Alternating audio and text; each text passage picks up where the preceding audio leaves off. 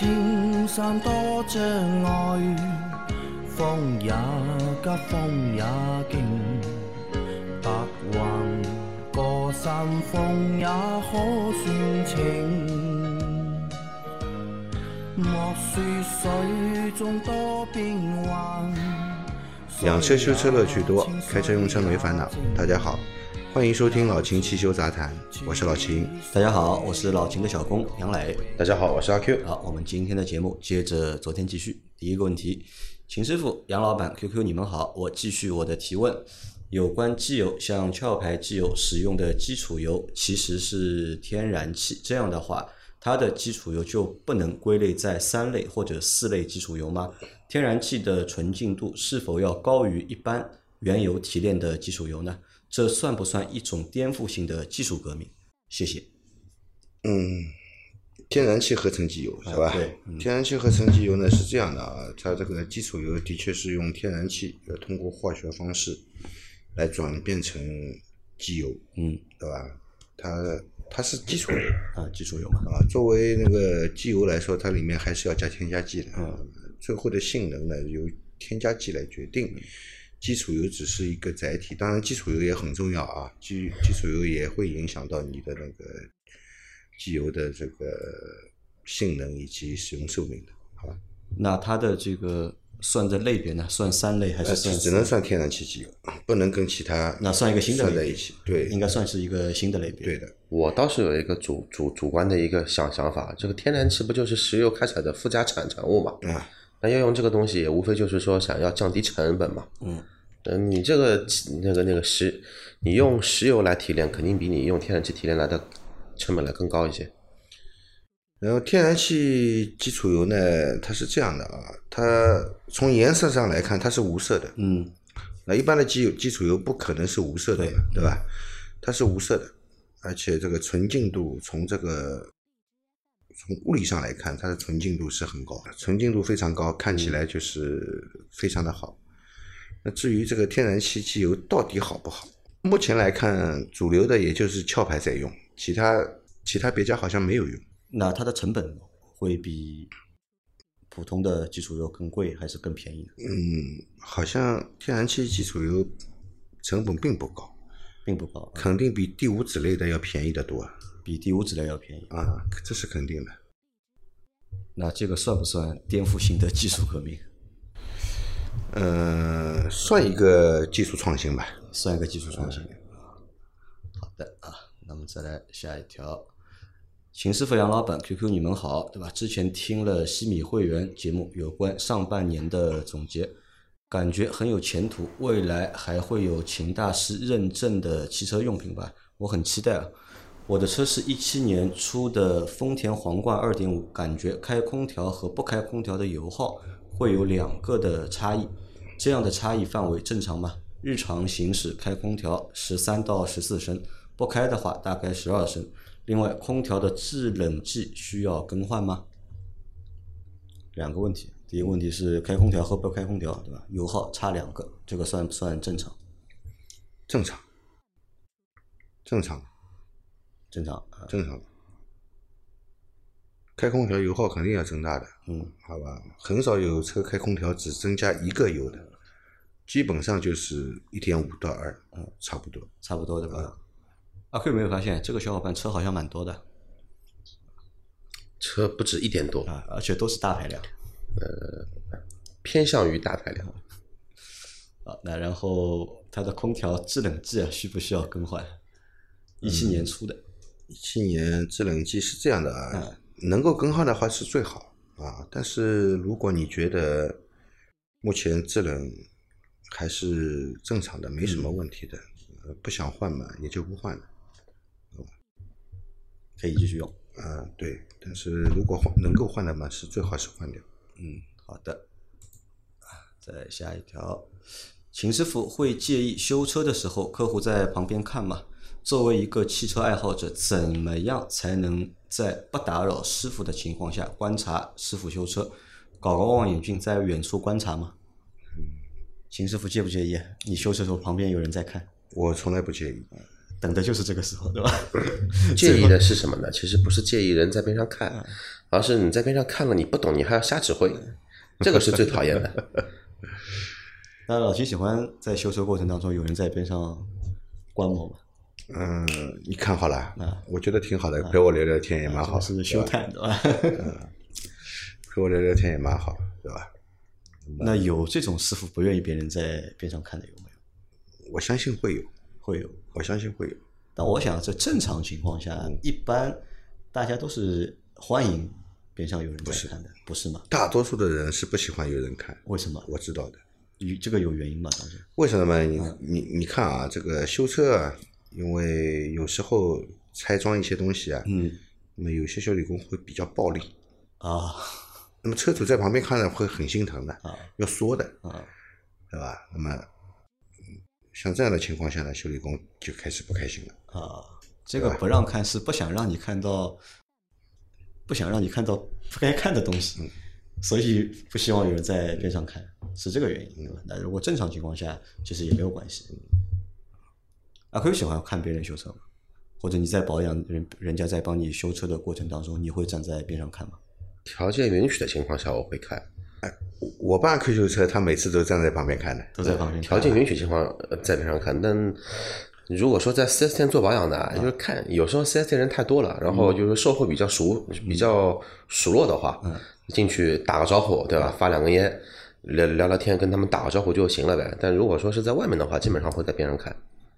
那如果遇到有些小伙伴想站在边上看，但是呢，修车师傅呢又不太希望他在边上看，我又想看，那怎么办？嗯有没有办法？那就站在旁边看嘛。那就看就别出声，但是别出声的前提是你认为这个师傅就你自己非常专业的情况下，这个师傅也符合你认同的专业的这一个方向去走的，你就别出声了。呃，你不要什么有些师傅，对吧？那个比如说拿个那个放机油的时候，那有些人呢他是最后一步是拿手去拎那个螺丝的，但也有些人呢他就是直接拿那个飞扳。然后扳完之后，直接拿那个飞飞扳去卸那个机油的放油螺丝，那机油螺丝会呃那个机油会把那个飞扳上面弄得一塌糊涂，也会有人。那你这种就一些细节不要去疙瘩就行。他不让你看，你就在边上看，特别是在一些修理厂里头，你没有不给看的道理的呀。那如果我们在边上观看的时候啊，会不会督促这个有没有能不能起到一个督促的作用？嗯，这个督促不督促啊？作为消费者来说，还是看你自己是不是懂。你站边上，你什么都不懂啊，你看了也白看。啊，看了吧，至少我人站在边上嘛，那可能他在这个施工的过程当中啊，那么至少相对来说会不会暴力施工嘛？就这个就像我们装修房子一样嘛，对吧？其实大家也都不懂嘛，但是每天都要有个人去看一下，人在和人不在，其实有时候会有不一样的效果。修车会有同样的效果吗？嗯，也是要看人的，也是要看人。也是要看人。啊好的啊，那我们再来下一条。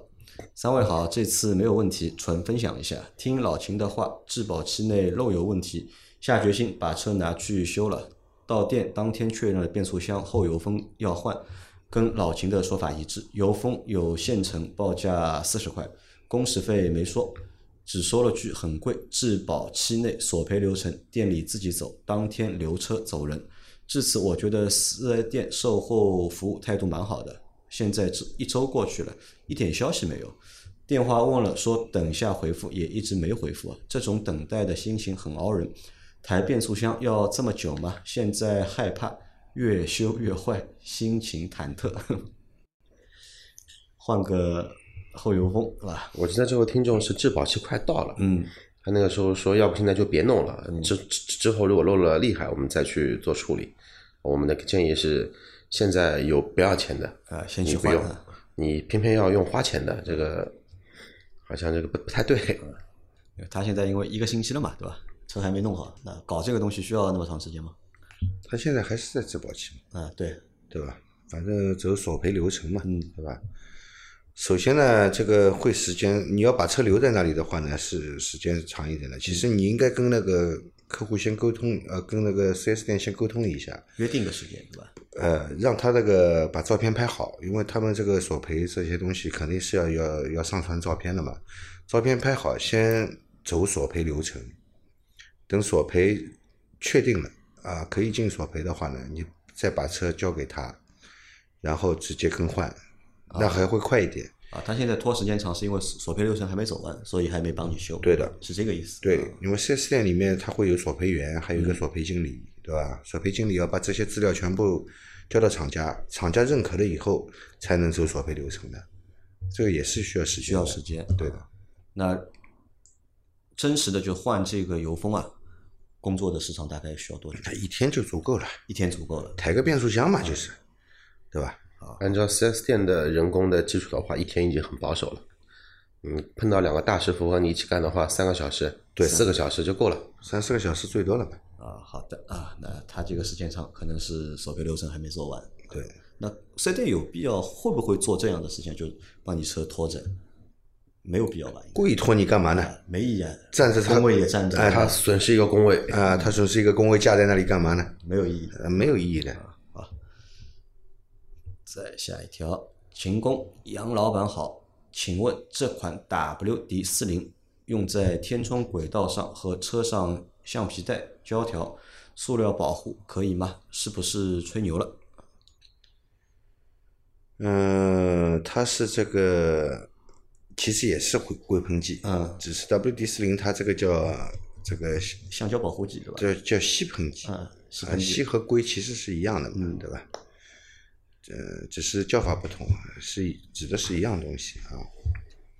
呃，它这个对皮带啊、对橡胶件是有保护作用的啊，一点问题都没有。但是你用它来润滑天窗轨道的话呢，我觉得，效果不会很长时间啊嗯，。对这个，啊，这个要用那个白梨的那个润滑脂嗯，去做那个轨道的润滑。其实最好用凡士林啊，凡士林。用凡士林。嗯好的啊。再下一条，三位老师好，我朋友一辆大众桑塔纳乞丐版的行车电脑显示屏背景灯是红色的，非常刺眼啊，是红底红字，能不能改成黑底白字？谢谢。大众非常恶心，为什么乞丐版与舒适版行车电脑灯还不一样？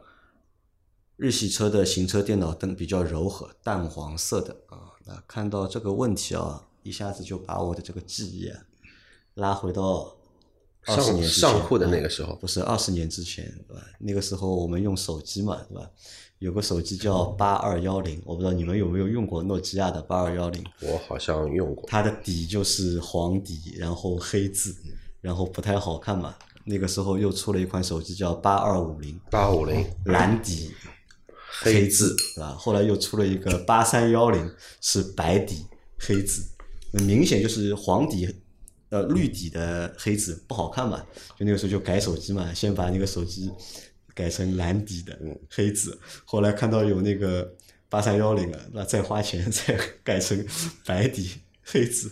那他说和他那个其实行车 显示屏啊性质是一样的嘛。因为液晶屏它本身不发光嘛，嗯对吧？它不像我们的那个以前的显像管的，它自己发光的。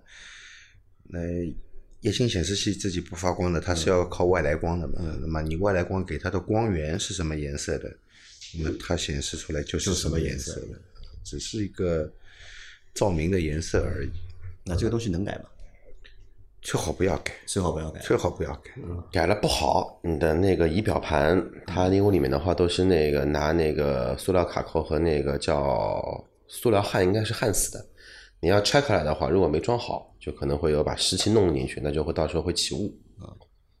不要去改。对，然后你说那个大众非常恶心吧，这个确实是这样，而且就好像就是大众的行车电脑，高配的是全液晶的，低配的话就是那种黑白机，然后桑塔纳是个个例啊，像别的话基本上都是黑底白字，但桑塔纳的话呢是红底黑字，比较这个是为了省成本嘛？不是红底黑字，它是红底红字。红底红字，底色比较颜色浅啊，那个字颜非常亮，对吧？嗯，对对对对对，这个和成本会有关吗？没关系的，其实没关系它用别的颜色啊，它这个都是 LED 光源嘛，嗯对吧？你用别别的颜色的 LED，红红红的 LED LED 发光，两极管就便宜了。别的颜色的那个发光两极管就贵了？好像不会吧，对吧？对吧？啊，那厂家是故意的，对吧？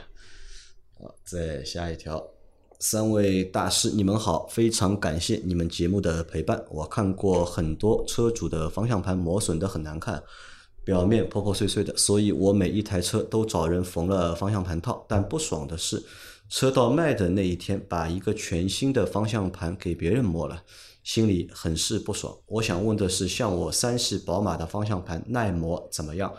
我手比较汗，还有一个奇葩问题啊，车在行驶中如果按错钮熄火键会怎么样？因为我觉得如果去关掉自动启停，有可能会按错啊。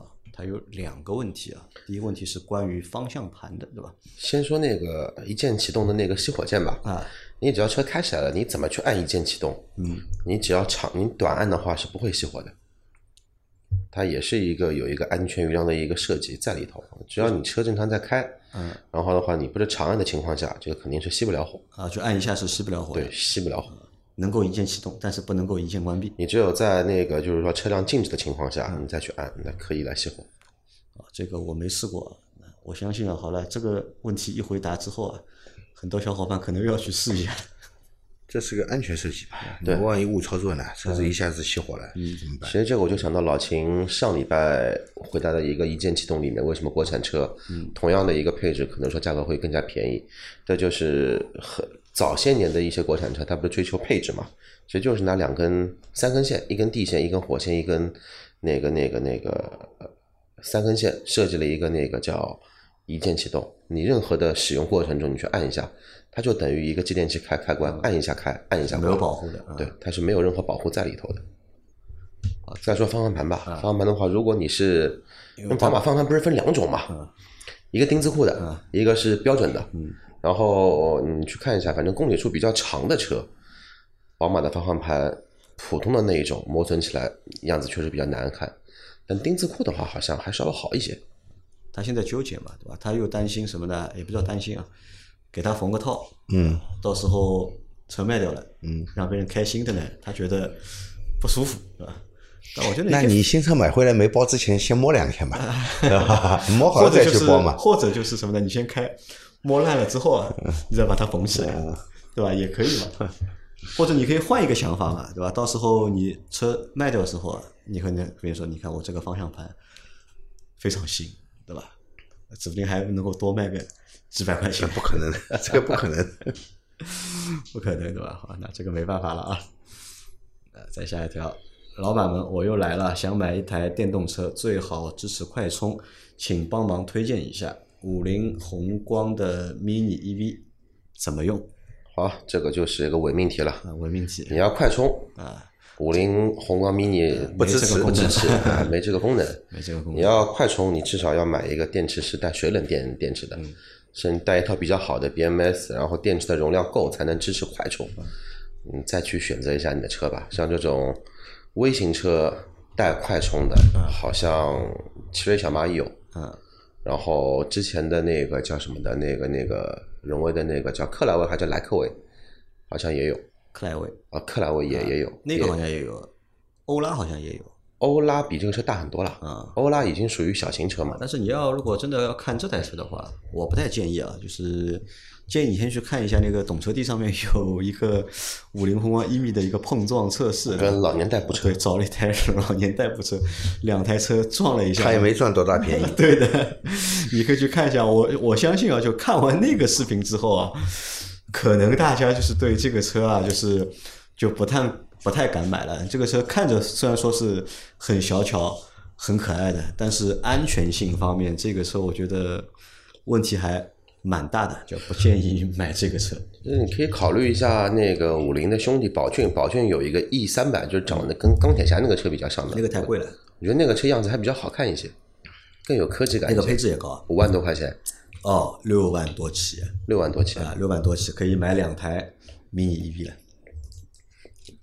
好，再下一条，三位老板请教两个问题：一，时代雅阁混动去四 S 店保养，每次都让清洗节气门，现在四万公里有必要洗一次吗？二，昨天高速用运动模式开了五分钟，突然发动机故障灯亮了，车辆抖动，油门踩到速度维持在六到八十左右，过了几分钟，蓄电池也故障灯亮，下高速让四 S 店过来检查。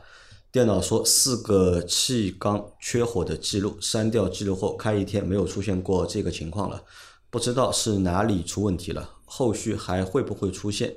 麻烦了！两个问题，第一个问题是节气门，对吧？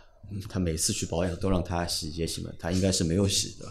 现在四万公里了，有必要洗一次吗？要洗要洗的，啊，因为我们建议节气门每两万公里洗一次嘛。嗯这四 S 店也蛮牛逼的，嗯，雅阁、丰田啊不那个丰田、本田五千公里做一次保养，嗯五千公里就让你洗一次节气门，这家四 S 店估计生意是有差到什么程度？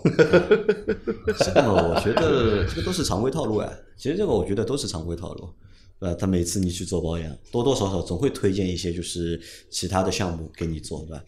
能够或者蒙到一个，他就赚到一份钱。或者再换句话说，他们的售后经理是多么的压榨员员工，把 KPI 定了多少多么的不合理。你让五千公里来做一次保养的车都要清洗一下节气门，真的是这个我觉得不是压榨员工啊，这个是让员工啊有更多创收的机会啊，因为他们每推销出一项这样的服务，都有相应提成的嘛。对提成是有的，但是也不至于说五千公里来洗吧。我觉得这个售后经理的脑子要洗一下，不是这个车节气门要是要洗一下。啊，那你现在要洗了啊，我们我们建议是两年四万公里要清洗节气门。每两万公里清洗，不是两年四万公啊，里，每两万公里啊，对，是两年或者两万公里每两万公里，跟时间没关系。节气门就没有时间的，就是两万公里。啊，就两万公里就要清洗啊。好的，那然后是第二个问题是，他昨天那个运动模式开了五分嗯钟，亮故障灯了，然后去 4S 店查了一下，四个气缸有缺火记录。嗯四个气缸都有缺火记录嘛，多缸失火呀。啊多缸失火啊，现在把那个故障码删掉了，嗯，让它继续开。嗯运动模式呢，它这个一是转速会拉的比较高，然后喷油量跟你这个平时的模式它是也是有区别的。那么从这个角度来说呢，因为喷油量大，所以它造成缺火的话呢，应该是点火方面的问题。嗯，点火方面的问题，嗯，我觉得你应该检查一下火花塞。检查一下火花塞。对，所以我我也在想，你那个四 S 店为什么没把你火花塞拆拆下来看一下？按照四万公里来说的话，混动的车四万公里火花塞燃烧了，一般都不都是偏黑。对，点火系统要去检查。对，好的。再下一条啊，最后一条，三位主持人好，非常喜欢你们的节目，从第六集就发现了你们的节目。这次有个买车问题想咨询一下，父亲花二十五万到三十万买一辆 SUV，一年只跑七千公里，但是居然看上了奔驰 GLB 这个工业垃圾，如何说服他不要买这个车？同时有推荐的车，他的要求应该是有一定的品牌要求，耐用省心的车，请三位帮忙参谋一下，谢谢。如果以品牌要求为第一的话呢，我觉得选 GLB 没毛毛病。啊因为这个三叉星啊那么大放在车头前面，而且那个车也不小，对吧？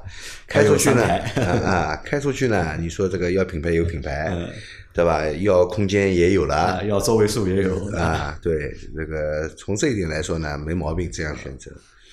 啊，但是毕竟这个这么大一个车，搞个三缸发动机在里面，啊四缸啊，四四缸一点它一点三 T，啊，一点三 1.3T 四缸的，对吧？其实的确是有一些这种小马拉大车的感觉，对吧？这个排量和这个品牌不匹配嗯 啊。对对对这个，这个这个这个，我虽然现在不在奔驰干了，嗯但是我我还是不承认 GLB 是工业垃圾。嗯，至少卖这个价位来说，那换句话说，你要有品牌，嗯，你要有空间，你要有品质，对，什么都给你。这个价位，你还能买到什么车吧？一点五 T 的，一点五 T 正儿八经的三缸的叉一，还是机械排档，对吧？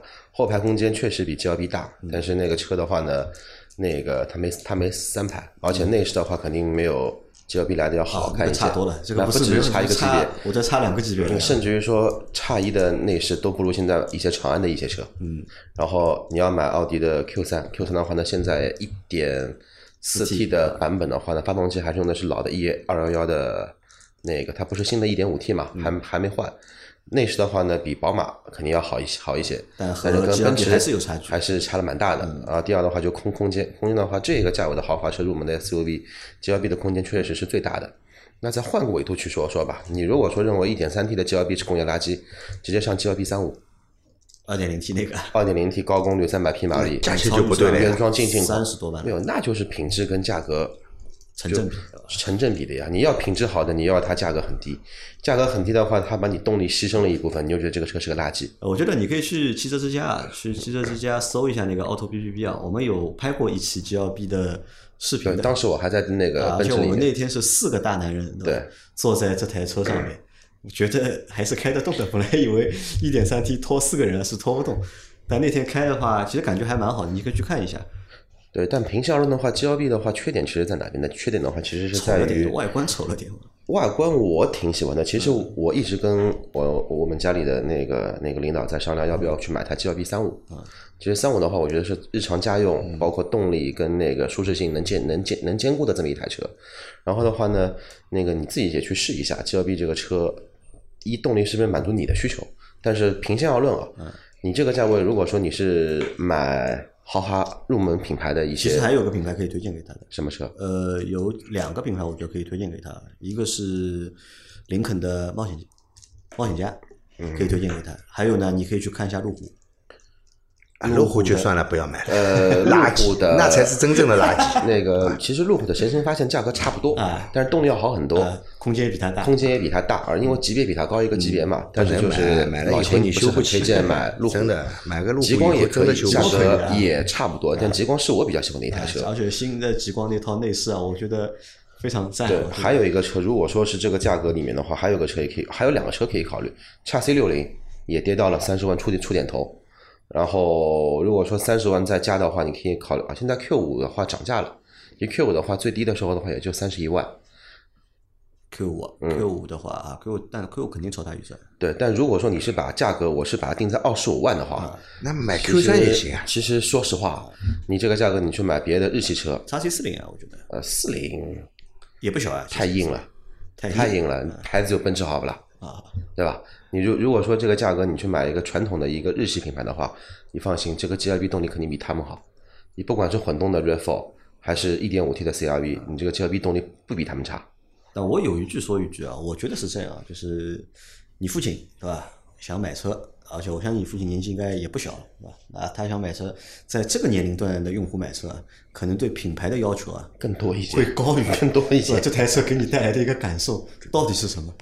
啊，所以呢，在这样的一个情况下面呢，我觉得你还是尽量对吧，满足你父亲的这个心愿对吧？他要宝马，你给他宝马；他要奔驰，你给他奔驰；他要奥迪，你给他奥迪。因为这个车毕竟你父亲要嘛，对吧？他开，让他开心，这个我觉得是比较重要的，对吧好吧？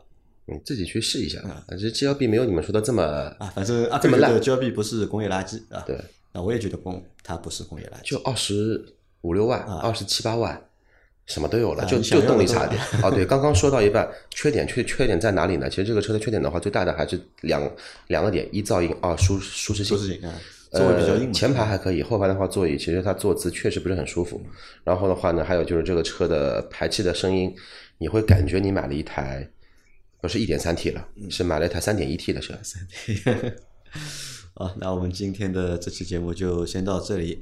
大家有任何关于养车、用车、修车的问题，可以留言在我们节目最新一期的下方，我们会在明天下周的节目里面一一给大家解答。我们明天再见，拜拜。拜拜。